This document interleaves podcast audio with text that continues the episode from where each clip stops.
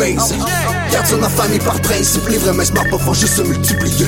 Check ça comment qu'on est bain, c'est tir de pénalité, respect, je suis T'aimerais se régner, mais tu sais pas diviser là. Cette année, du 7 au 9 octobre à la grande place du complexe Desjardins, le Carnaval des couleurs de Montréal vous invite gratuitement à célébrer les talents de la grande mosaïque montréalaise. Des artistes de diverses communautés culturelles ou LGBT se produiront sur scène, parmi lesquels Kizaba, Maxime Landry, Joanne Blouin, Dorion Chandillon, le cirque Calabente et la chanteuse d'opéra Marie-Josée Lloyd. Elisabeth Blouin-Brathwaite et Normand Brathwaite, les deux ambassadeurs de l'événement, vous invitent à participer à la fête. C'est gratuit, du 7 au 9 octobre dans la journée et en soirée. Plus d'infos sur carnavaldescouleurs.com. Le théâtre La Rubrique en codiffusion avec le théâtre Denis Pelletier présente la pièce L'État de Normand Canac Marquis dans une mise en scène de Martine Beaune. Solange, éditorialiste au journal L'État, est armée d'un scoop explosif qui menace d'influencer le résultat des élections. Un duel s'engage entre publier ou non l'éditorial. Un combat entre menaces, chantage, vie privée, vérité et soif de pouvoir. Un texte percutant en cet automne électoral avec José Gagnon, Monique Gauvin, Robert Lalonde et Louise Laprade. Du 24 septembre au 12 octobre, billet au denispelletier www.qc.ca. Pool Hip Hop, c'est ta référence en matière de hip hop sur les ondes de choc.ca. Chaque semaine, entrevues, chroniques, actualités et mix thématiques te seront présentés dans une ambiance décontractée. Le meilleur du hip hop, ça se passe chaque semaine sur les ondes de choc.ca.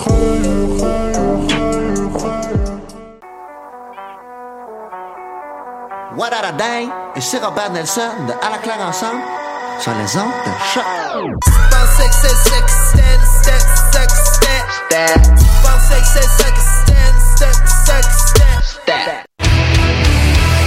Peu importe c'est où, peu importe où ça joue.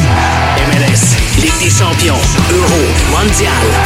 On en parle tout le temps. Dit comme ça, ça fait vraiment bien, mais en vérité, on parle surtout de l'impact. Football Club. Les pionniers du podcast soccer. C'est la référence soccer à Montréal. Tout simplement les meilleurs. C'est le Cannes Football Club. La poutine du soccer. Bonjour à ceux qui nous écoutent en direct sur choc.ca ou qui nous écoutent en rediffusion, en balado ou sur toutes les autres plateformes dont le Facebook Live où nous sommes présentement dans une ambiance assez euh, bleutée. Euh, donc le Facebook Live de Choc où nous sommes présents. Je m'appelle Étienne Boutier et vous écoutez l'épisode numéro 383, édition du 9 octobre 2019 du podcast du Cannes Football Club et je suis en compagnie de Michael Miller. Hola amigos, comment estás? Ça va bien toi? Ça va super bien, Étienne. Euh, écoute, cet été là, euh, je, je, je voudrais dire pour de vrai que je crois que je suis tombé en amour. Je suis Oh, tombé en amour. Je suis tombé en amour avec roulement de tambour. Oui, oui. Hein, là, là. Avec. Oh, on va mettre. euh, Des le- effets visuels à la Ben oui, c'est ça. toujours excellent. Je suis tombé en amour avec Katuc, 742 ok. Montréal. Puis j'aimerais les remercier pour l'inoubliable été qu'on vient de passer tous ensemble.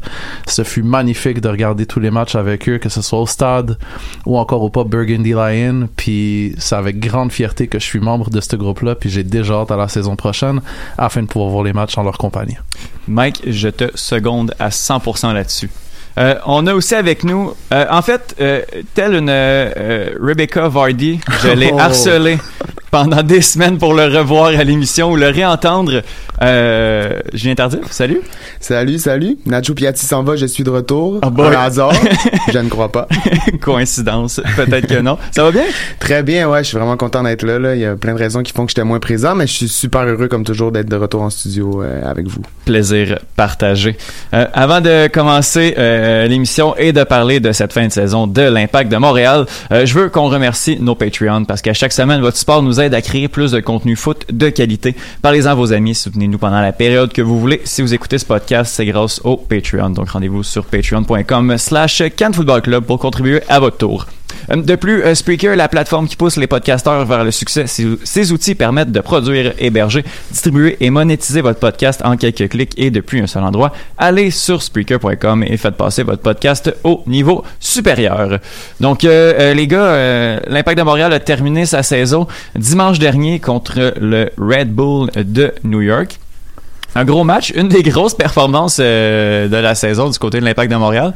Euh, une victoire de 3 à 0 euh, à la maison, au Stade Saputo. Je vais rappeler les buts rapidement. Donc, à la 23e minute, Boyan sur une superbe course, une très mauvaise première touche et euh, une belle passe quand même de, Young, euh, de oh, Yongo. Oh. le beau lapsus, ça faisait longtemps. Aïe, aïe, aïe. à la main- à 23e minute, à la 37e minute, Uruti sur un cafouillage défensif du côté de New York vient mettre le 2-0 et Okwanko à la 62e minute vient faire 3-0 dans une cause gagnante de l'Impact de Montréal. C'était le dernier match de l'année, c'était quand même un- une belle soirée de, de célébration. Euh, les joueurs se sont euh, ont fait le tour du terrain, sont venus nous voir. Euh, après ça, Piatti est parti en pleurs. Euh, Saputo est resté stoïque et on va peut-être en parler un petit peu les plus tantôt. podcasters du CanFC ont sonné la cloche des 1642. Ah oui, hey, ça c'était c'était vraiment vraiment un beau moment. C'était vraiment très cool de la part des 1642 euh, qui faisait un tour. tout le monde avait le droit à 5 minutes à la cloche. Si jamais l'Impact faisait un but, euh, on pouvait pouvait sonner la cloche. Puis finalement à, à- à la fin du match, Mike, euh, t'as pu sonner euh, Mhm. cette fameuse cloche. C'était vraiment vraiment un beau moment. Mais on n'est pas juste là pour parler de nous, on va aussi parler de euh, de ce match-là en fait, d'y aller avec nos, nos évaluations habituelles. Donc euh, Saputo d'or, Trou de Poutine et Gérard d'un foin pour la dernière fois de la saison. Euh, Mike, c'est qui qui est ton Saputo d'or et quelle est ta performance top pour ce match-là? Mon Saputo d'or à moi, c'est euh, pas la première fois que je lui donne à lui là. Puis je pense que c'est loin d'être la dernière fois non plus, mais je le donne à Boyan. Je le donne à Boyan pour euh, sa performance, pas juste le but qu'il a marqué, mais vraiment euh, sa performance pendant euh, le match en entier. On, voyait vraiment qu'il voulait être le premier sur le ballon. On voyait vraiment que ses décisions étaient étaient précises, étaient réfléchies, étaient calculées, mais dans un dans un délai d'exécution tel- tellement rapide, mais tu vois que c'est un maestro balle au pied. Et j'espère tellement que si on décide, puis ça c'est un débat pour un autre jour, mais si on décide de garder Uruti l'année prochaine, qui va continuer sur la lancée qu'il a depuis que Boyan est, est derrière lui. Sinon, j'espère qu'on va le gréer d'un d'un attaquant de pointe en bonne et due forme parce que la distribution des ballons de la part de Boyan, c'est quelque chose de phénoménal. Et en plus de ça, il est- il est capable de t'en claquer un euh, plus souvent que oui. euh, qu'on qu'on pourrait s'attendre de lui. Ah, puis surtout, je dirais, ses, ses qualités techniques, c'est, ils ressortent vraiment. Ah oui. surtout à MLS, là, on voit vraiment qu'il est une coche en haut de tout le monde. Ça paraît d'autant, en- d'autant en live, là, au stade, c'était vraiment, vraiment flagrant. Puis t'as raison, Mike, là, de, de, de faire le lien avec Urruti parce que je pense que ce que ce match-là démontre aussi, c'est à quel point Boyan est à sa place, là, en genre de 10 ou en tout cas derrière l'attaquant. C'est vraiment là qui est le plus dangereux, qui est le plus utile, dans un rôle quand même très offensif, mais pas, tu sais, comme on l'a vu à quelques reprises, là, un peu en pointe ou avec Piatti. T'es un peu moins à l'aise. Là, vraiment, dimanche, là, il était dominant sur le terrain. Oui, c'est vrai. Euh, Boyan, du moment où il touche le ballon, tout, tout peut arriver. Ça faisait quand même longtemps qu'on n'avait pas eu ça euh, du côté de l'impact. On n'avait pas vu ça euh, aussi. Donc, euh, oui, un bon, bon Saputo d'or mérité. Julien, pour ta part? Ouais, moi j'en ai parlé un peu sur euh, sur Twitter euh, depuis depuis dimanche dernier. Il y, a- il y a plusieurs candidats là, je pense dans ce match-là, mais j'ai vraiment vraiment aimé la performance de Rudy Camacho. Euh, Au-delà là, de de son salaire puis de, des- des des performances inégales qu'il a données, euh, j'ai vraiment trouvé qu'il était très solide à la fois défensivement mais surtout dans ses relances. Je sais pas combien de passes il a faites qui ont euh, qui ont brisé les lignes puis qui ont qui ont qui ont permis là, une, une relance ou en tout cas même parfois une attaque directe. On sentait que l'entente avec Fanny était vraiment au point. Euh, puis on parle là, moi je trouve que ses qualités offensives ou en tout cas balle au pied sont peut-être les meilleures chez les défenseurs centraux euh, de l'impact. Mais bon défensivement dans ce match-là aussi, il était tout le temps bien positionné, il était rapide, et on le sentait à sa place puis on sentait que c'était vraiment un défenseur de MLS. Après, on sait que c'est un peu à la Victor Cabrera un gars qui offre des performances inégales, mais si Rudy Camacho est capable de toujours jouer comme ça pour l'impact, ça peut être un défenseur euh, important euh, en allant de l'avant. Si on, si on pense pas nécessairement à son salaire ou en tenant compte aussi. euh, Ben écoute, je, je me pose la question quand même parce que c'est sûr, faut faut pas oublier que le gars c'est un Européen. Euh, les Européens, quand on les fait venir l'autre bord de, de l'Atlantique, ça va toujours coûter un peu plus cher. Mhm. Euh, par contre, là, tu- si, on parle de ça, faut parler aussi du fait que la MLS c'est pas une ligue qui dépense beaucoup pour les défenseurs. Donc de dépenser 700 000 pour un défenseur comme lui, c'est probablement trop payé. Mhm. Euh, on se le cachera pas. Par contre, là, de là à dire que c'est un déchet puis qu'il faut absolument s'en Ah, débarrasser, ça. moi, il y a vraiment un pas que je franchis pas là-dedans. Euh, c'est difficile en MLS d'évaluer un joueur sans euh, sans penser à son salaire. Camacho vaut pas euh, encore tout à fait son 700 000. S'il est capable de jouer les 34 matchs Ben d'une oui, année ça. comme il a fait dimanche, oui, il les vaut sans sans euh, sans question. Après, est-ce qu'il est capable de le faire? En deux ans, il l'a pas fait, donc c'est difficile de répondre oui à cette question. C'est difficile. Excuse-moi, Étienne. Non, vas-y, vas-y. c'est difficile pour moi de trouver un défenseur sur toute la saison qui a été meilleur que Rudy Camacho l'a été quand on a eu vraiment besoin de lui. Puis là, tu sais, on va me sortir Raitala, mais Raitala, tu sais, il est constant dans la moyenne. Il est pas, il est pas euh, Ouais, spectaculaire, mais Ben il oui. est constant dans la moyenne. Diallo, bon, il est parti, on n'en parle plus. Euh, Cabrera s'est blessé quand même assez longtemps. Fanny est arrivé beaucoup trop tard dans la saison pour qu'on puisse Mhm. vraiment en parler. Celui qui a été vraiment le meilleur défenseur de l'Impact de Montréal cette année, c'est Rudy Camacho, qu'on en dise ce qu'on veuille. Ben, moi, je pense que ce, ce, ce titre-là de meilleur défenseur ou de, de l'année, ou le défenseur le plus constant, je pense que c'est quand même contesté, là, ou, ou c'est discutable, en fait, là, de le donner à Camacho. Il y a quand même eu des matchs assez catastrophiques. Euh, notamment, il était là quand même pour le 7 à 1.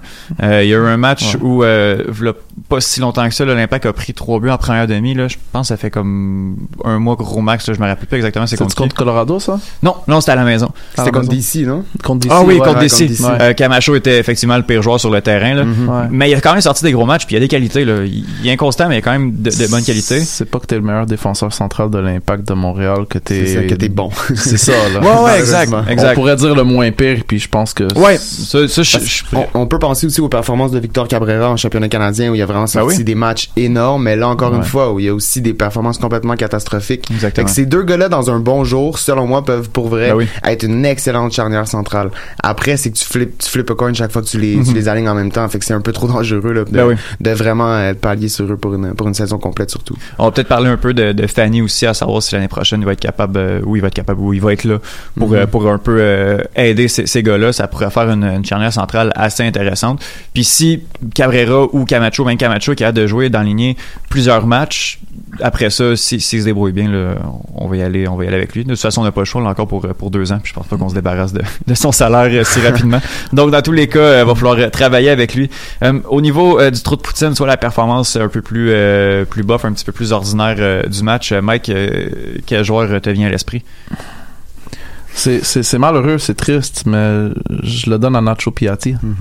Je le donne à Nacho Piatti, puis la façon que je me l'explique, c'est que des fois, l'émotion peut sortir deux pôles complètement extrêmes d'un joueur. Soit tu vas avoir une performance vraiment euh, sensationnelle, soit tu, tu vas voir euh, un joueur passer complètement à côté de son match.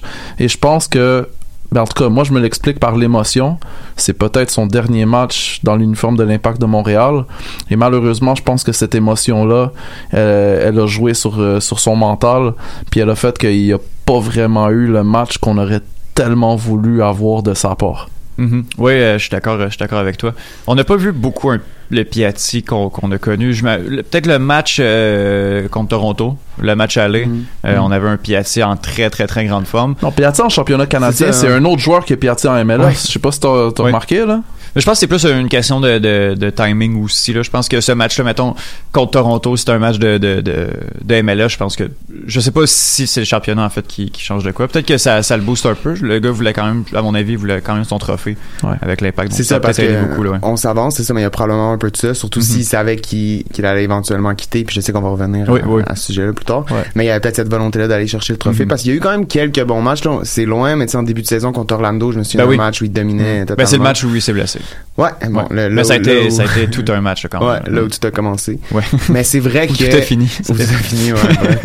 Mais c'est vrai que cette année, on a moins eu la chance de d'admirer peut-être le Piatti que quand même tout le monde qui suit l'impact depuis quelques années Ah oui. connaît puis puis adore. Là. Ça enlève rien à l'homme. là. Les blessures ont fait ont fait le, le- le gros de ce, travail-là malheureusement. Mm. Mais euh, oui, ça aurait, été, ça aurait été bien de le voir aussi dominant dans ce dernier match. Mais comme Mike l'a bien dit, c'est quelque chose qui arrive souvent, je pense, quand les émotions. Même l'an dernier, Patrice Bernier avait pas été non plus au niveau, euh, Mhm. Au niveau qui nous avait a- habitués dans, dans un dernier match à la maison. Comme ça, il y a quelque chose d'émotif qui, Ben oui, qui prend le dessus parfois. Au moins, au moins ses coéquipiers ont pris le, ont Ben pris oui. le relais pour Nacho puis ont sorti un gros match. Effectivement. Mais quand t'entends justement euh, la conférence de presse, euh, je Ben- veux dire les commentaires post-match de Sapet Tider. ouais, non, C'est pas saison, là. Tantôt, non, non, non, c'est ça, ça c'est tantôt. Mais c'est ça, dans le, dans le, dans le, voyons, je veux le dire. Quand, quand Tider a été interviewé après le match, une des choses qu'il a dit justement, c'est que les, les gars, ils voulaient jouer pour, euh, pour Piatti. là. Mhm. Mhm. Puis, Ben oui.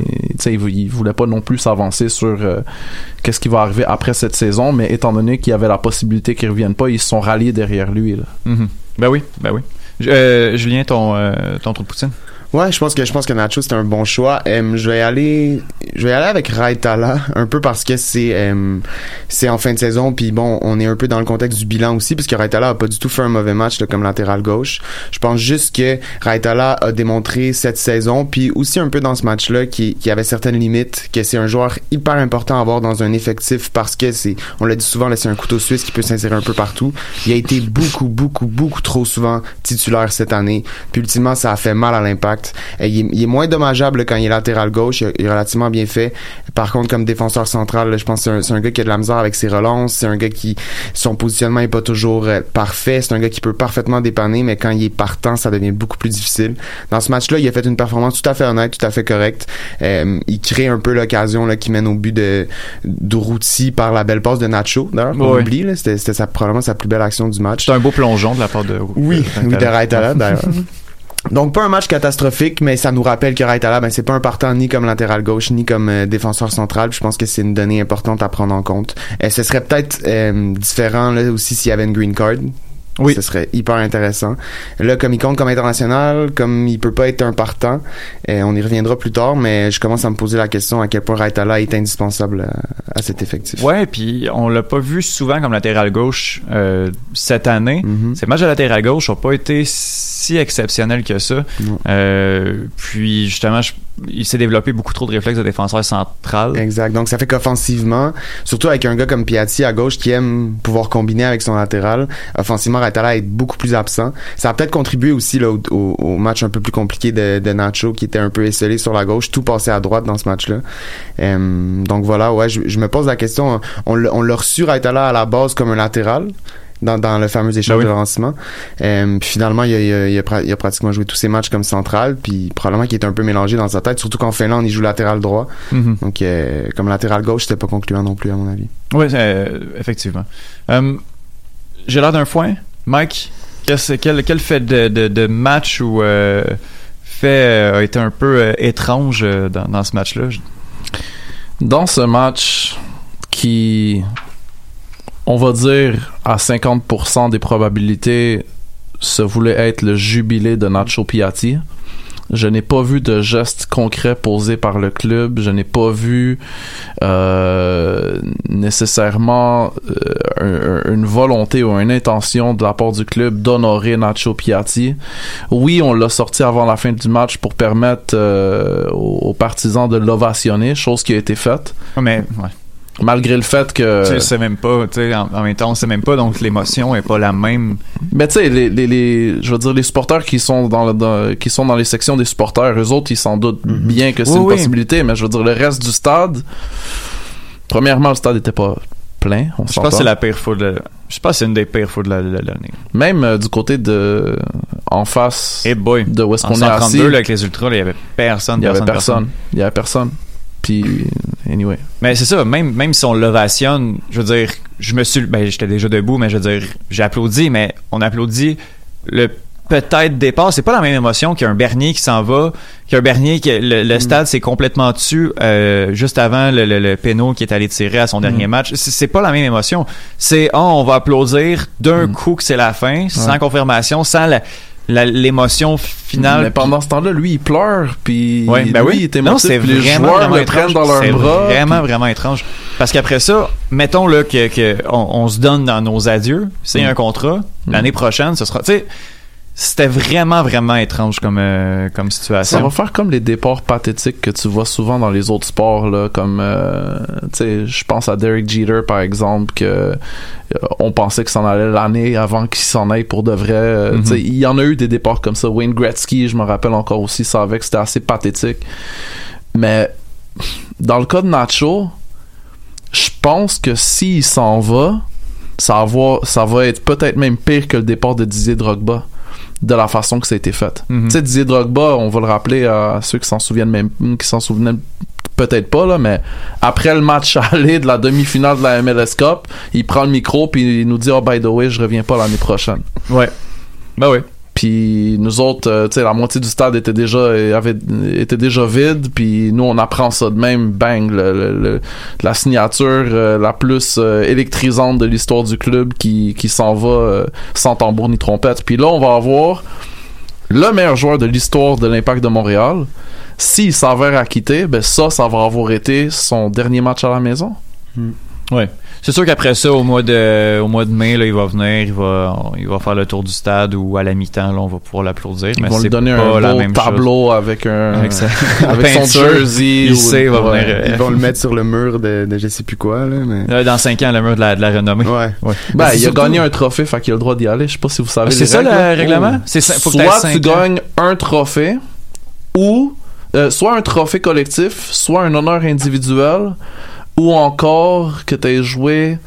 Je dis pas de bêtises là, je suis pas sûr si c'est comme 50 ou 100 matchs. Ah, mais ça, c'est pas un problème. Il a non. fait tout ça, je De- pense. Ouais. C'est les trois. Ouais. Il a joué 163 matchs avec l'Impact de Montréal. Fait que juste avec ça, il est pas- qualifié. Ben oui.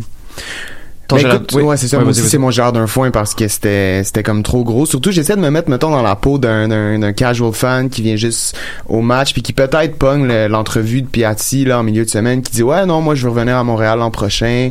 Puis là, tout d'un coup, pendant le match, à la 85e minute, comme tu l'as bien dit, Mike, on le sort. Puis là, sais, je me souviens très bien de Clément Diop qui court la moitié du terrain pour aller Ah faire une accolade à Nacho, là, tu te demandes. Puis les Ultras, d'ailleurs, c'est vrai, là, que la 132, moi, c'est, c'est, là que je suis pour, euh, pour voir les matchs. Puis c'était, c'était probablement la- le plus petit cop, là, que j'ai vu cette année. Par contre, dès la sortie de Nacho, le fameux Nacho Piatti a résonné jusqu'à la toute fin. Puis il y avait quelque chose, t'as senti à ce moment-là quand même l'émotion grandir. Mais il y avait comme une espèce d'incompréhension de tu veux pas y croire parce que Nacho a dit qu'il restait, mais là, absolument tous les signes que tu vois pointent au fait que c'est c'est clairement sa dernière présence dans le bleu, blanc, noir. Fait qu'il y avait une espèce de, comme je dis, là, une genre d'incompréhension parce que le club visiblement voulait pas, comme euh, voulait pas mettre ça de l'avant. Fait que c'est, puis écoute, ça va dans la lignée de ce qui s'est passé par la suite cette semaine, là, mais c'est vraiment Ouais. une mauvaise gestion de l'impact. Tu sais, t'as la chance de, de mettre la main sur un talent comme Piatti un peu par hasard, on va se le Ben dire là, ou tu sais, un gars comme ça qui reste cinq ans avec toi, qui fait vivre des émotions, qui te fait vendre énormément de billets. Eh, écoute, prends pas de chance. Au pire, euh, organise une petite cérémonie, puis s'il revient, il revient. Mais moi, je pense qu'il y a, il y a vraiment une énorme occasion ratée là. Oui. Puis, euh, puis tu sais, au-delà justement, là, parce que là, oui, il y, y a toute la question sportive du retour de Nacho, mais Kevin Gilmore, là, ça fait un an qu'il est là. Puis là, c'était l'occasion de, en tant que président, de gars qu'on nous a vendu comme bon en marketing, comme gars qui comprend ça. Il y avait vraiment quelque chose à faire là. Puis c'est une occasion ratée. Puis je pense que c'est la, la première, ou peut-être pas la première, là, on pourrait y revenir, mais c'est une grosse erreur de Kevin Gilmore de pas avoir capitalisé là-dessus, de pas avoir fait tout ce qu'il fallait pendant la semaine pour remplir le stade pour Nacho. Tu sais, je veux dire, il commence à sortir les, les, les, les trucs pour les abonnements pour 2020 avec aucune trace de Piatti, avec Boyan qui est mis de l'avant. Après ça, on nous dit que Nacho revient. Si c'est le- c'est possiblement le dernier match de Nacho, dites-nous-le. Ça va remplir le stade. Puis, écoute, on, on le fêtera comme il le mérite. Je pense que c'est une énorme occasion ratée pour les partisans, pour les joueurs, pour Nacho, pour le club. Puis, euh, j'ai l'air d'un foin, vraiment. C'est Oui. comme ça qu'on peut le résumer. Je pense que le club est. On va, on va reparler tantôt au traitement médiatique parce que ça m'intéresse euh, peu, mais on va en parler quand même. Euh, mais je pense que le club est aussi dans le néant que nous Je présentement. suis sûr que ça intéresse nos auditeurs. Oui, oui, je- non, oui, je- mais j'ai quelque chose à dire. Donc, on, on va dire. Good Euh, stuff. Julien, Mike, Yes. c'est l'heure de la question sous la douche. What's up, la gang du CanFC? Ma man, Étienne, Mike, j'espère que vous allez bien. Louane, what's up? Justine, yo-yo. Hey, euh, j'ai une, une couple de questions pour euh, vous cette semaine euh, suite à belle victoire qui met un petit baume sur une saison vraiment, vraiment en dents de scie. So, ce que je voulais savoir, j'ai comme une réflexion. Est-ce que ça se peut que l'Impact soit une des organisations qui soit le plus mauvaise dans ses break-up, dans ses fins. Euh, qu'on pense à Ferrari dans le temps, ça a comme fini boiteux. Euh, Lolo, euh, on dira ce qu'on voudra, ça a été une, fin un peu poche. Didier, puis là, si c'était la dernière game de Nacho, yo, c'était la fin la plus anticlimatique ever. So ça, c'est ma première question. Est-ce qu'on est juste mauvais pour faire nos, nos break-up? L'impact. Puis mon autre question, pas, pas en raison des performances du joueur, mais en raison de la situation et l'utilisation qu'on a fait, est-ce que la signature de Rod Fanny est une des pires qu'on ait faites?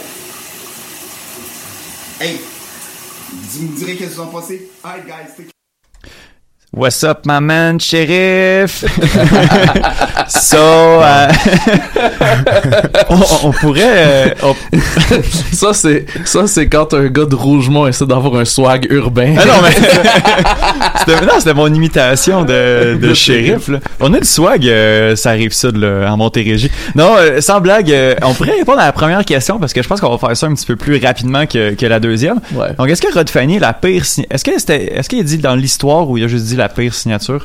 Je pense Ben, qu'il a dit dans l'histoire. Ok. On- Ben, c'est assurément pas la pire dans l'histoire. Dans là. l'histoire on de pourrait- on l'Impact. pourrait, pourrait sortir une longue liste, mais il il y, a quand même de quoi d'intéressant dans sa question, c'est-à-dire pourquoi signer Rod Fanny cette, cette année. Tu sais, surtout, en fait, la réponse à cette question-là, selon moi, elle tient vraiment dans deux choses. Premièrement, j'espère que l'Impact savait que Rod Fanny ne serait pas éligible pour le championnat canadien, parce que s'ils l'ont signé Euh, pour c'est ça, pas la c'est première tellement fois. le genre de l'équipe de le signer puis de réaliser après, oh non. C'est pas la, la, la pire pas, signature de l'impact a, a lien avec un championnat que, que, que Avec la Champions League. avec la Champions League. right? Euh, non, Cronenberg est la pire signature Ouais, de l'impact ouais. parce que en fait oui voilà. Mais bref, donc après on a gagné le championnat canadien, donc c'est quand même correct. Mais surtout le fameux match à Cincinnati, euh, euh, je veux dire à Montréal contre Cincinnati, que l'Impact perd 1-0, où Rod Fanny est signé depuis quoi, 10 jours, même deux semaines peut-être? Ouais, il y avait eu le break en plus Ouais, FIFA. ouais c'est ça. Ouais. Puis euh, Wilmar Cabrera ne l'utilise pas. Fait que là, t'es comme, pourquoi tu signes Rod Fanny si le match que t'as absolument besoin de gagner à la maison, tu mets pas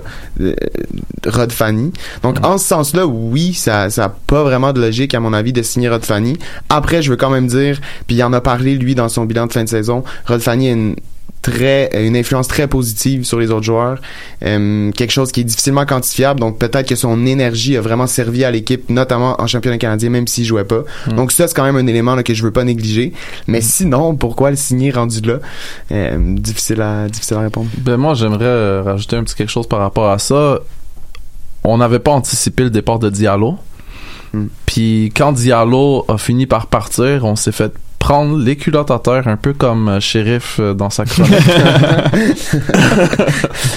Puis on a dû se dépêcher pour trouver un joueur qui était unattached parce que le, deadline des transferts avait déjà passé.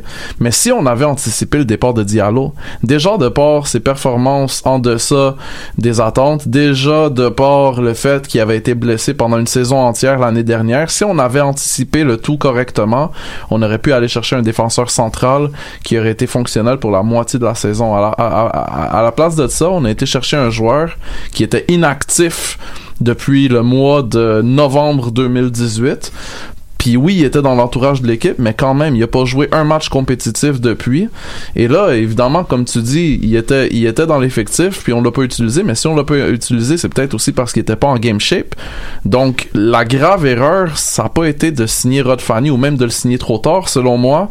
C'est plus de ne pas avoir anticipé le départ de Diallo pour avoir euh, non seulement remplacé Diallo par un défenseur qui aurait pu finir la saison, mais peut-être qu'on aurait pu signer un défenseur qui aurait peut-être même commencé ou même continué à jouer pendant toute la saison prochaine. Ben oui, ben oui, surtout que mais c'est sûr qu'on parle beaucoup du fait que on aurait dû signer euh, Fanny au début de la saison.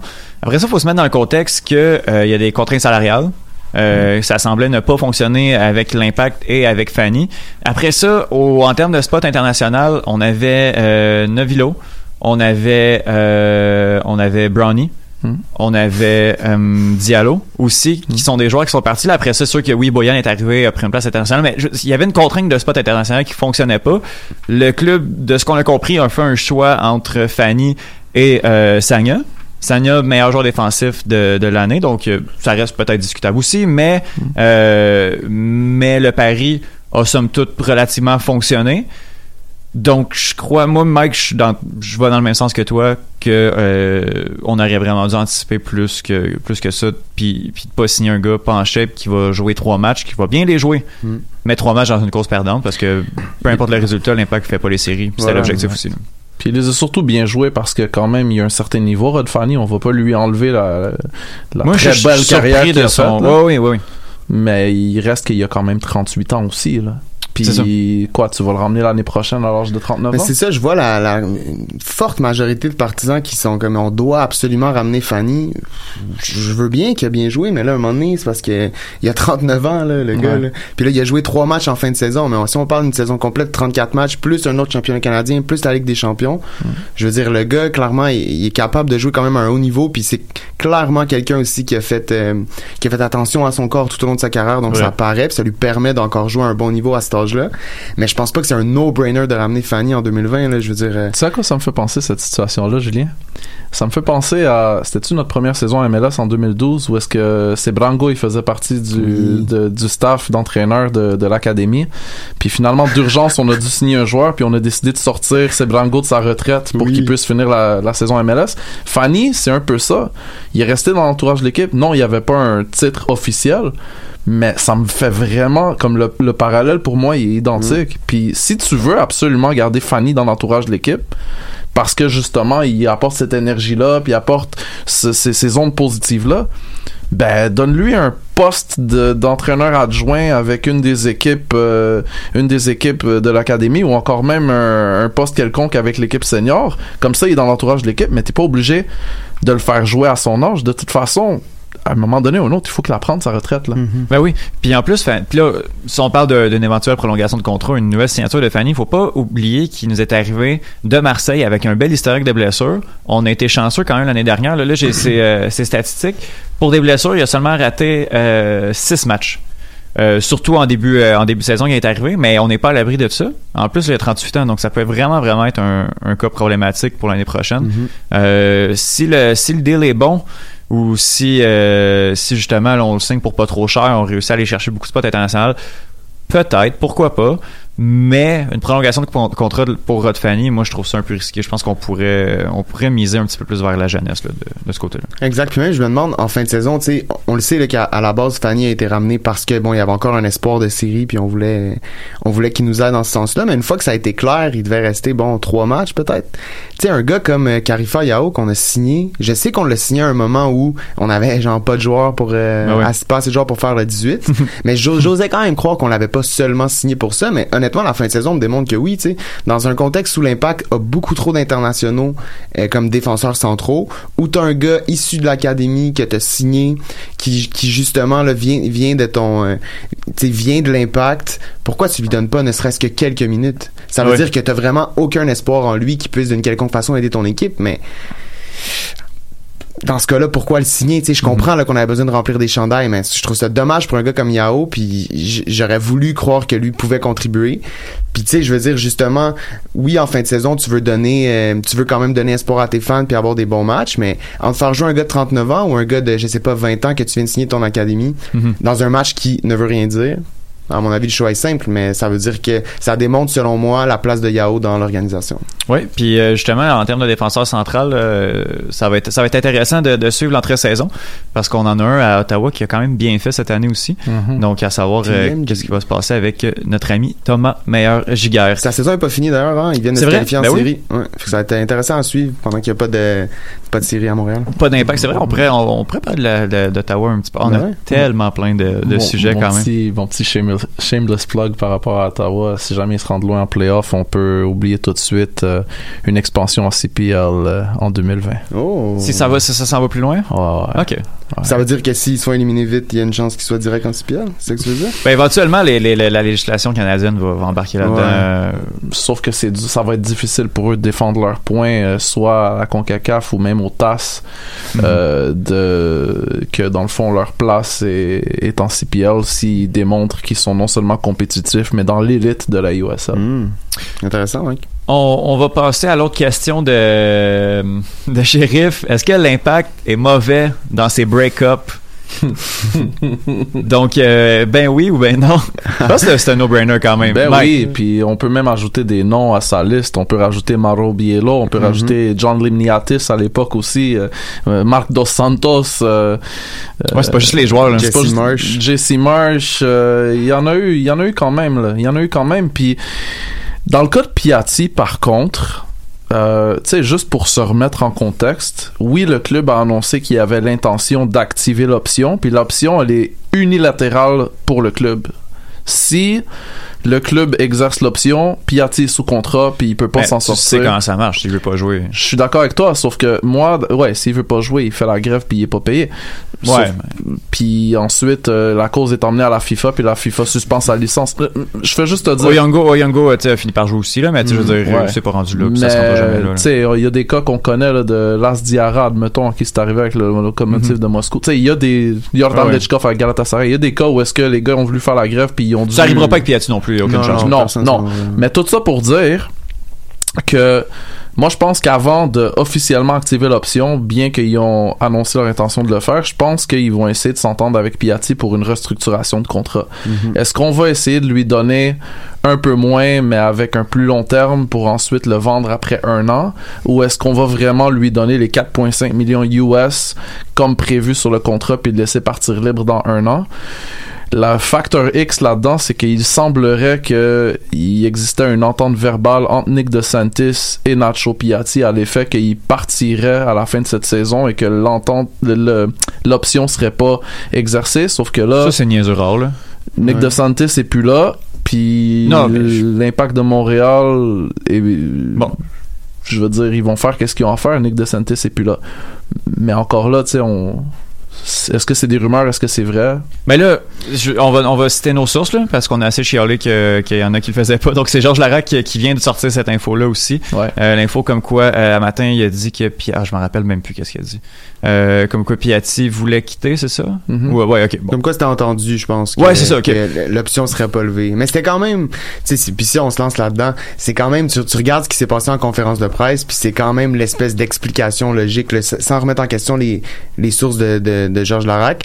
Si tu regardes la, la journée d'hier au bilan, c'est quand même l'espèce de seul truc logique. T'as l'impression que l'impact puis Piatti s'était entendu pour dire, check, on lèvera pas ton option. Piatti a possiblement après. Ça c'est ça le bout que j'ai de la misère à comprendre c'est quand Piatti se présente devant les caméras puis dit moi si l'impact euh, soulève l'option moi j'ai envie d'être là à 100% quand il dit ça est-ce que c'est une façon pour lui de dire ah ben là je veux pas que les fans me détestent je veux pas qu'ils croient que que tu je voulais m'en aller j'ai envie de laisser une bonne impression j'ai envie de garder la relation qui m'unit avec eux. Est-ce que c'est juste ça? Est-ce que c'est juste un espèce de petit stun publicitaire pour partir sur des bons termes avec les fans? C'est possible puis je lui en voudrais pas tant que ça si, si c'était ça après, si, si jamais c'est ça, parce qu'on on reste dans les si, c'est ça qui est Ah un peu complexe. Oh, euh, oui, vas-y, continue après ça. on va- je Ben, je, je, ouais, je vais juste finir vite là. Si jamais c'est ça, après, je me demande ce qui pousse l'impact à finalement faire. Ok, non, on, on, on lève son option. tu sais. Est-ce que c'est la Ligue des Champions? Est-ce que c'est en réaction à justement ce stunt-là de Piatti? Fait que tout ça pour, puis je vais te laisser après Étienne parce que je veux juste rapper avec la question de shérif. Est-ce que l'impact est mauvais en break-up? Je pense que oui, je pense que définitivement, puis je pense que Mike en parlait tantôt, cette incapacité-là qu'a l'impact à anticiper, à se projeter plus loin que genre le prochain match, c'est ce qui fait que ben t'as des break-up de merde parce que puis excusez-moi le mot mais parce que t'es t'es toujours dans l'urgence t'es toujours dans la réaction donc ce qui fait qu'à un moment donné tu prends des décisions un peu rapidement un peu sans penser aux conséquences ou un peu sans l'avoir vu venir ce qui fait que ben tu te laisses sur des mauvais termes Oui, mais, mais puis l'impact est pas euh, pas super en termes de négociation aussi. Là. Tu sais, on le voit euh, en, en, en général là, avec certains contrats qui, qui sont extrêmement difficiles. On sait que c'est difficile de négocier avec l'impact. On, on entend beaucoup, beaucoup de trucs. Euh, c'est aussi une des raisons pourquoi il y a, les négociations peuvent se compliquer. Euh, il y a des joueurs qui sont obligés de sortir dans les médias pour, euh, pour faire valoir un point. Puis a-t-il l'a déjà fait. C'est- C'est aussi quelque chose que on- c'est aussi quelque chose que, que je trouve un peu bizarre que Piatti parle pas présentement. S'il y avait quelque chose à dire, il le dirait, à mon avis. Puis c'est peut-être pas le seul break-up un peu bizarre qu'on pourrait avoir aussi. Euh, Il y en a des contrats qui, euh, qui sont en, en négociation présentement, puis qu'on n'a aucune nouvelle à savoir si ça va bien, si Il y ça en va a mal. un autre qui est très, très, très important. Ben c'est ça. Je parle de, de Samuel Piet. On n'a encore aucune nouvelle à savoir si son contrat va être, va être renouvelé. On ne sait pas si ça va bien. On ne sait pas si ça va mal. On n'a aucune nouvelle. Ça pourrait être un break-up aussi à ce moment-ci qui se passe très mal parce que Piet, ça serait le fun de dire bye bye à lui aussi. mais il y a une option sur Piet Il y a une option Ouais. d'impact et une option sur lui. C'est juste que je pense que tout- toutes les parties s'entendent pour dire que ils veulent justement prolonger Mhm. le contrat dès maintenant. Ouais. Mais techniquement, euh, l'impact peut s'assurer que Piet soit là en 2020. Ok. Là, on va faire un petit cadre théorique là, sur, euh, sur la situation Piatti. OK? Piatti, bon, on en a parlé. Euh, on sait pas trop s'il va signer. Il y a une option seulement du côté de l'impact. Piatti euh, s'en va à la 85e minute en pleurs. Donc, on peut quand même euh, assumer qu'il va quitter. Euh, après ça, Saputo, euh, on a vu des, des, des images comme quoi pendant la l'ovation, Saputo reste les bras croisés, stoïque. Moi, personnellement, ça, ça, ça, ça c'est pas quelque chose qui, me dérange. Moi, je pas de- Voilà. Ouais. Après ça, euh, il y a la conférence de presse. Là, je mets des guillemets. Euh, Quelle ouais. horreur. Ah, c'est, ouais, c'est la conférence de presse et on entend que Piatti n'est pas allé. Mais j- moi, j'ai rien entendu comme quoi qu'il il est pas allé. Mais pourquoi il a- j'ai rien entendu sur les motifs? Est-ce qu'il était malade? Est-ce que, tu sais, je veux dire, est-ce qu'il voulait pas? Est-ce que l'impact lui a dit de pas y aller? On a rien, rien, rien là-dessus. Un bébé naissant aussi, ça peut être ça. On sait jamais. On n'a aucune nouvelle euh, là-dessus. Puis après ça, euh, Georges Larac dit comme quoi que Nick DeSantis lui a dit qu'il quitterait. C'est tout ce qu'on a présentement. On n'a rien, rien d'autre. Et puis là, justement, je veux parler du traitement médiatique, surtout dans les réseaux sociaux. On n'a rien. Et puis là, justement, c'est aussi de la faute de l'impact qui laisse ça aller, cette situation-là. Mais là, j'ai lu des trucs, là, comme quoi, justement, c'est... Piatti est en train de faire un drug bas, c'est la même situation. Je fais, wow, wow, wow, on a rien, rien, rien, rien, rien. Je comprends qu'on peut y aller de nos théories, mais là, après ça, moi, je pense que Piatti veut faire ça, moi, je pense que Piatti veut faire ça. Moi, je trouve ça quand même assez. Puis c'est correct aussi, les réseaux sociaux servent à ça, mais je trouve qu'on s'énerve beaucoup, beaucoup, beaucoup. Puis je trouve ça quand même drôle qu'on qu'on se dit depuis quelques mois, que, puis même quelques années, que du moment où on va avoir un directeur technique, tout va être réglé. Et puis là, maintenant qu'on a un directeur technique, j'ai jamais vu une post-season avec autant de points d'interrogation. Mais c'est correct aussi, il arrive en place, puis ça va se placer, puis euh, après ça, j'ose croire que euh, ce sera pas aussi euh, cacophonique que ça. Mais je sais pas qu'est-ce que vous en pensez. Moi, je trouve que je je trouve qu'on exagère un peu trop avec le cas Piatti. Moi, j'aurais tendance à laisser les choses aller un petit peu plus, de voir qu'est-ce qui va se passer au lieu d'y aller dans les, les, les, les pires théories du complot dignes des illuminés. là. Ouais. je vais juste émettre un commentaire par rapport à la petite ouverture que tu as faite. La, pr- la conférence de presse qui se voulait être le bilan de la saison 2019, qui était en charge?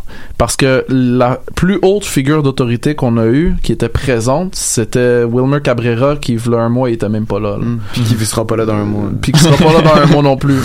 Euh, je peux comprendre que c'est pas au président de faire le bilan sportif, mais Mhm. le directeur technique, tu l'as, tu l'as embauché la semaine dernière. Donc, est-ce que ça valait vraiment la peine de faire un bilan tout de suite ou est-ce que ça aurait pas été mieux d'attendre justement que certaines grandes décisions soient prises à- euh, afin de pouvoir les présenter dans ce bilan de 2019?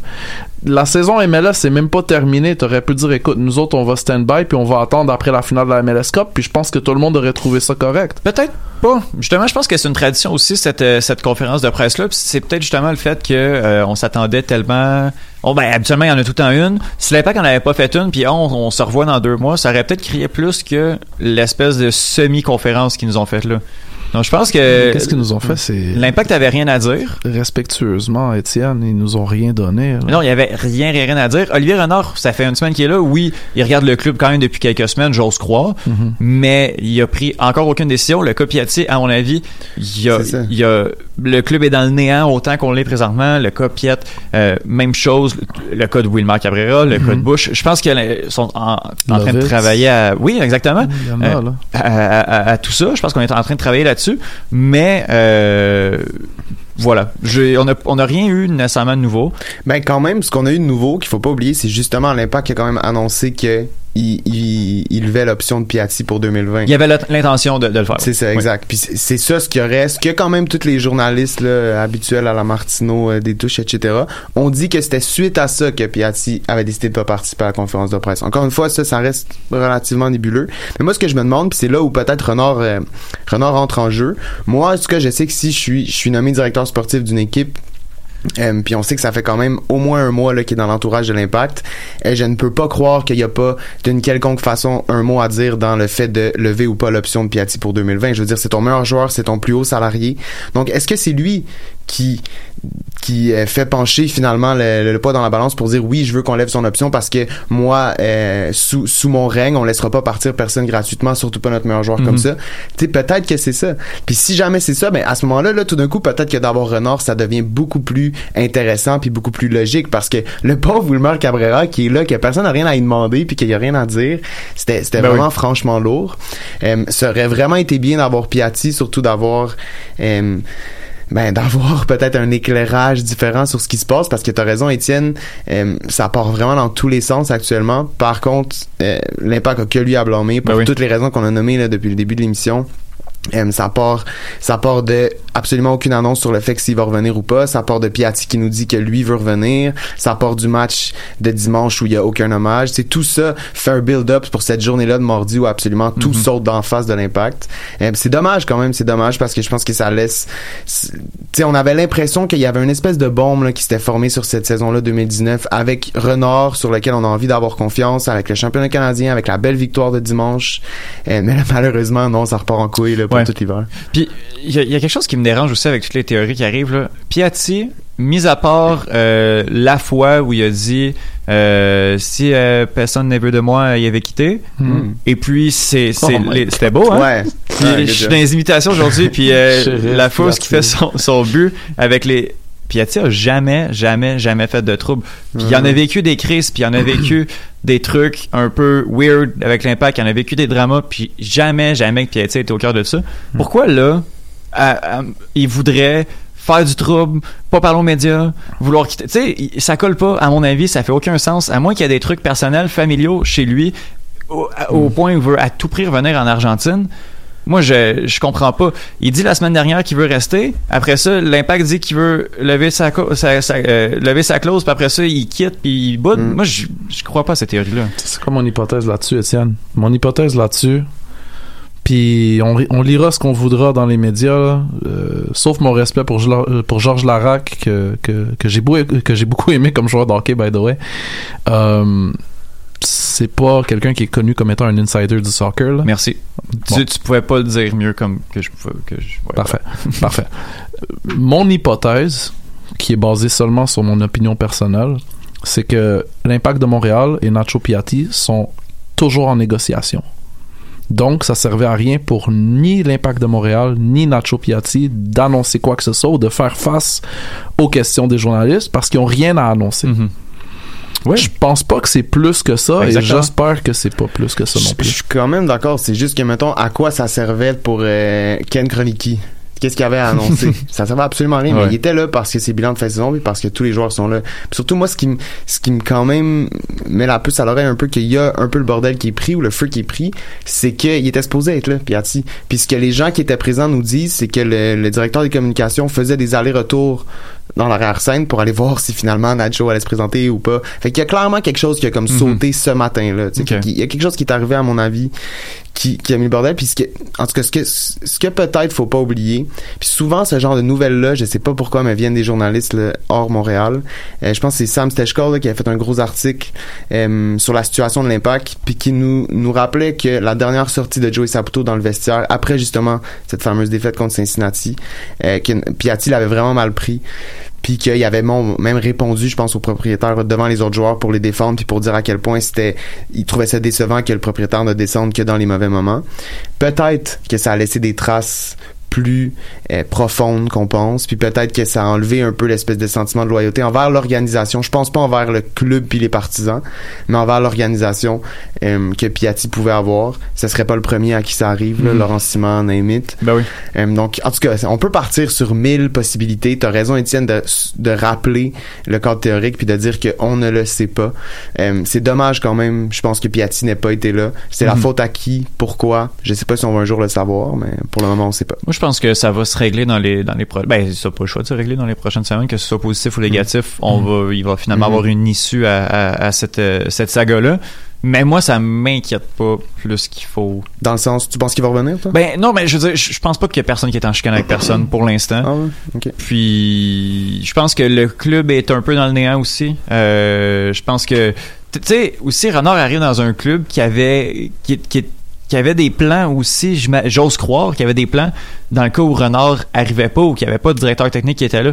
Après ça, faut peut-être que le club essaie de vendre son idée à, Olivier Renard, qui lui aussi a, a son idée. Donc j'ai l'impression que présentement le club est dans le néant, Piatti est dans le néant, tout le monde est dans le néant. C'est pour la raison pour laquelle présentement il y a rien qui sort parce que personne est, per- il y a- personne n'est au courant de qu'est-ce qui se passe présentement. Bienvenue à Montréal. monsieur Voilà, voilà.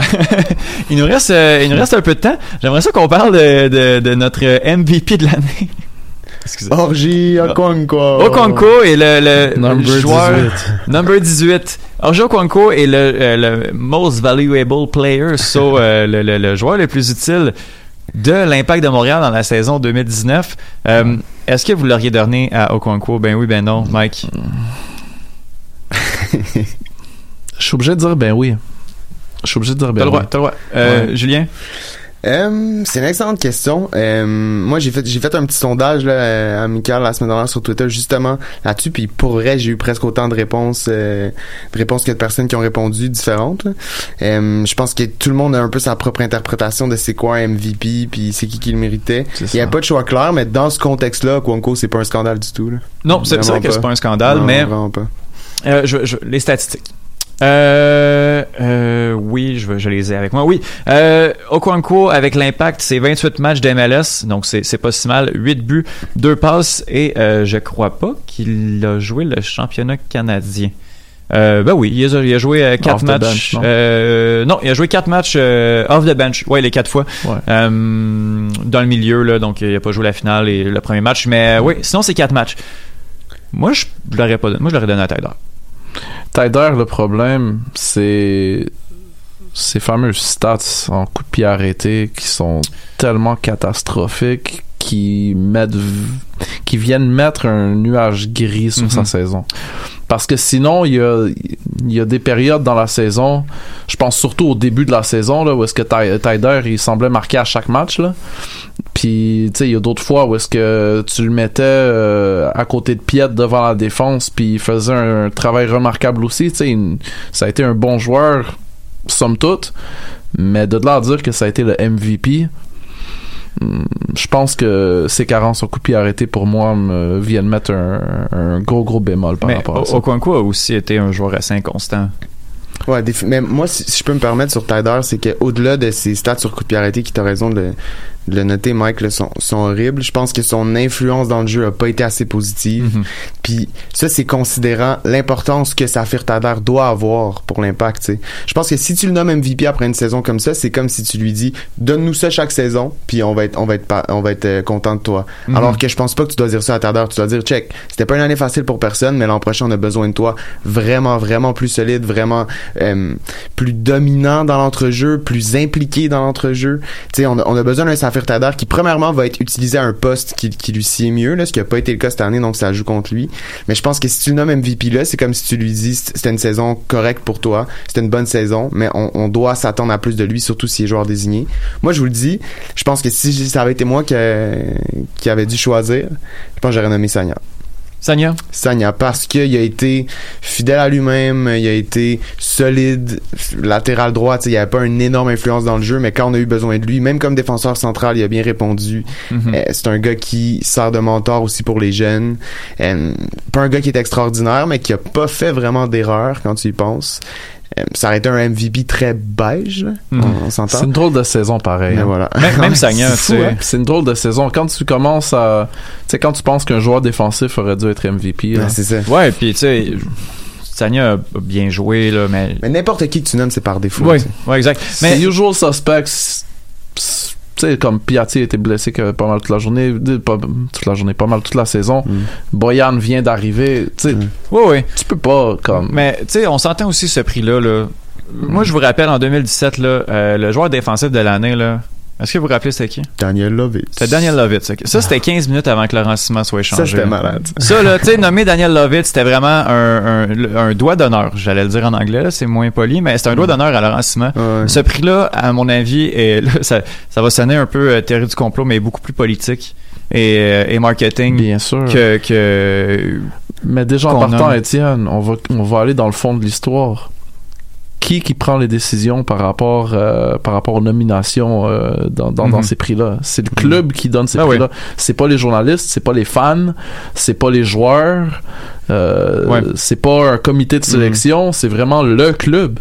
Surtout que on a vu d'ailleurs dans, dans le fameux bilan, ce qui a peut-être été au final là, une des, des entrevues les plus intéressantes, c'est Okonko qui dit euh, je suis pas capable de m'habituer à cette ligue-là, je suis pas capable de jouer ici, il y a trop de il y a trop de, Mhm. de transport, il y a trop Ouais, de ça ouais. fait que mais je trouve que ça souligne ce que tu dis, ce que vous dites que c'est politique dans le sens OK, on va le nommer MVP, il y a peut-être une chance ça le temps de revenir l'an prochain, tu sais. Ouais, puis Tandis que Taider, il va revenir, fait que pourquoi le Ouais. nommer, tu sais. Puis j'ai entendu, j'ai cru voir là aussi que c'était pour lui donner une valeur de revente tout ça à Okonkwo là. Okonkwo figure pas dans les Mmh. plans de Bologne non plus. Ce qui nous donnerait Tu donnes un pas une scène. Zéro dollar, ouais, hein. mais tu sais, C'est ça, très ça cool. avantage Bologne, puis Ouais, éventuellement, euh, par la vendre un peu l'impact, mais c'est ça. C'est ce que j'ai- cru comprendre. Okonkwo n'est pas vraiment de retour l'année prochaine. là. Je serais bien. Avec, avec, avec sa- On a appris quoi en conférence de presse? Avec sa conférence de presse, Finalement. euh, c'est c'est ça que- qui, qui, qui est ressorti. Euh, donc, euh, donc voilà, moi ce, ce prix-là, je le trouve un, je le trouve particulier. C'est intéressant de le voir, intéressant de comprendre un peu les raisons. Mais tu sais, justement, du moment où Daniel Lovitz le gagne en 2017,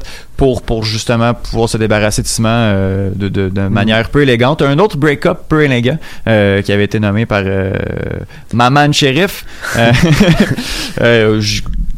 J'accorde pas énormément d'importance à ça. le, le prochain d'ailleurs, c'est peut-être si, si je peux me permettre, là. Le, le prochain break-up, c'est assurément Lovitz, là, qui était pas dans les 18 dimanche, même s'il est en santé. Mhm. Que lui, euh, moi je vous le dis, il est pas là l'an prochain. là. Et on va le retrouver dans une bonne équipe américaine où il va aller retrouver ses amis de, de la sélection.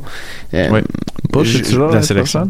Comment? Bush. Bush est... Hey, parle-moi pas là-dessus. Bush est là. Ben, il faut en parler. Non, non, on a plus le temps. On a plus le temps. On en parlera. on en parle. euh, hey, On non, fait une heure et demie? Non, on peut pas. Il y a, il y a des gens euh, de l'autre bord de la vitre. Ah, Euh, ils vont mais- parler de quoi? Ils vont parler de mode. Non, non, hey, de- putain. hey, hey, hey. Mike. T'entends, là? Euh, non, non. Euh, euh, sans blague. euh, dans les prochaines semaines, il va y avoir des épisodes bilan. Euh, donc, euh, on sait pas exactement de la manière qu'on va le faire. Sûrement qu'on va qu'on va vous demander de vous voter pour euh, pour les joueurs là, avec avec les, les emojis euh, météo de de Loan. Donc, euh, on va sortir ça très bientôt. On va faire des épisodes. Mike est fier de lui. On va faire des épisodes bilan. Euh, donc, euh, la chronique de Monsieur Foot de Foot se retrouve après euh, l'épisode. Allez écouter euh, l'épisode de euh, 11, 11 Montréal, Montréal 11, 11 Montréal, 11 Montréal. euh, Cube Radio, euh, où on retrouve euh, nos amis du CanFC, euh, Nilton et Justine. Donc, allez, allez écouter ça, un, bilan post-saison des gars de, Cube Radio, Frédéric Laure et Asun Camara. Il y a J- euh, JS Bournival aussi euh, dans 127 127. Ben oui, exactement, exactement. Euh, donc, euh, Julien, tu reviens quand tu veux. Merci beaucoup. Yes, ben écoute, je, je reviendrai la semaine prochaine. Ah ben écoute, on va te prendre, on va te prendre. Ok, c'est on tape. On, ton podcast euh, Mon podcast. ici la semaine prochaine. Voilà.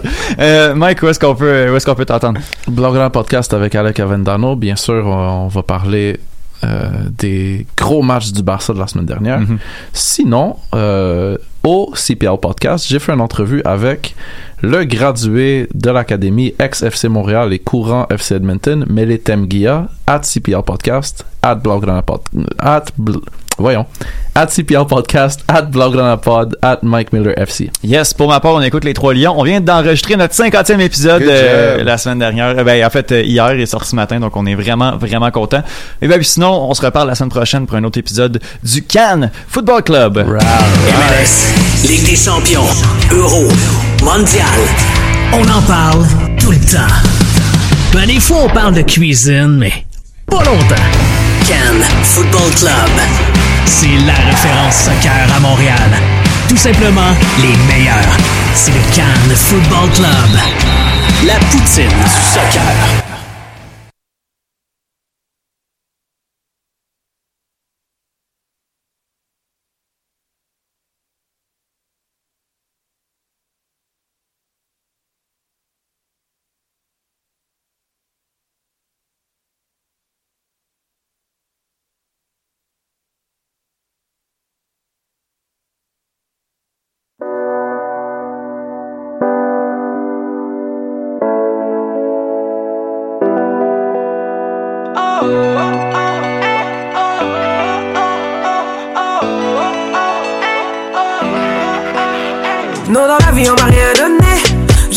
J'ai eu de l'amour plus qu'il n'en fallait. Et du merci, mes repères m'ont évité de perdre la tête. On m'a dit que je devais tout lâcher. Pas connu au port déjà fermé. Que si j'ai pas encore percé, c'est sûrement que mon heure a déjà sonné. Et oui, j'ai fait le sacrifice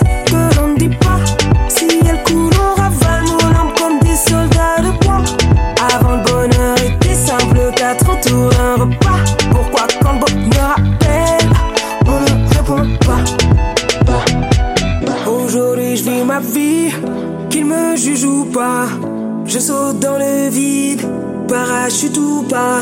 Aujourd'hui, je vis ma vie, forte et vulnérable.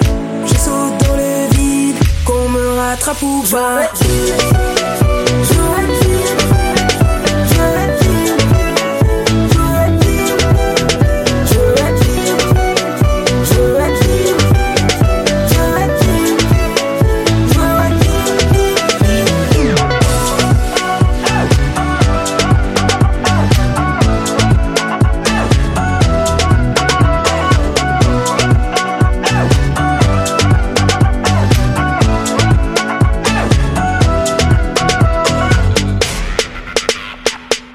Dans le sablier, mais personne ne peut le rattraper. On promet de ne pas oublier, mais une promesse est sacrée. hein. Sur mon lit de mort, je pas de regrets. Comme laisser partir l'amour de sa vie, tuer la folie de nos rêves.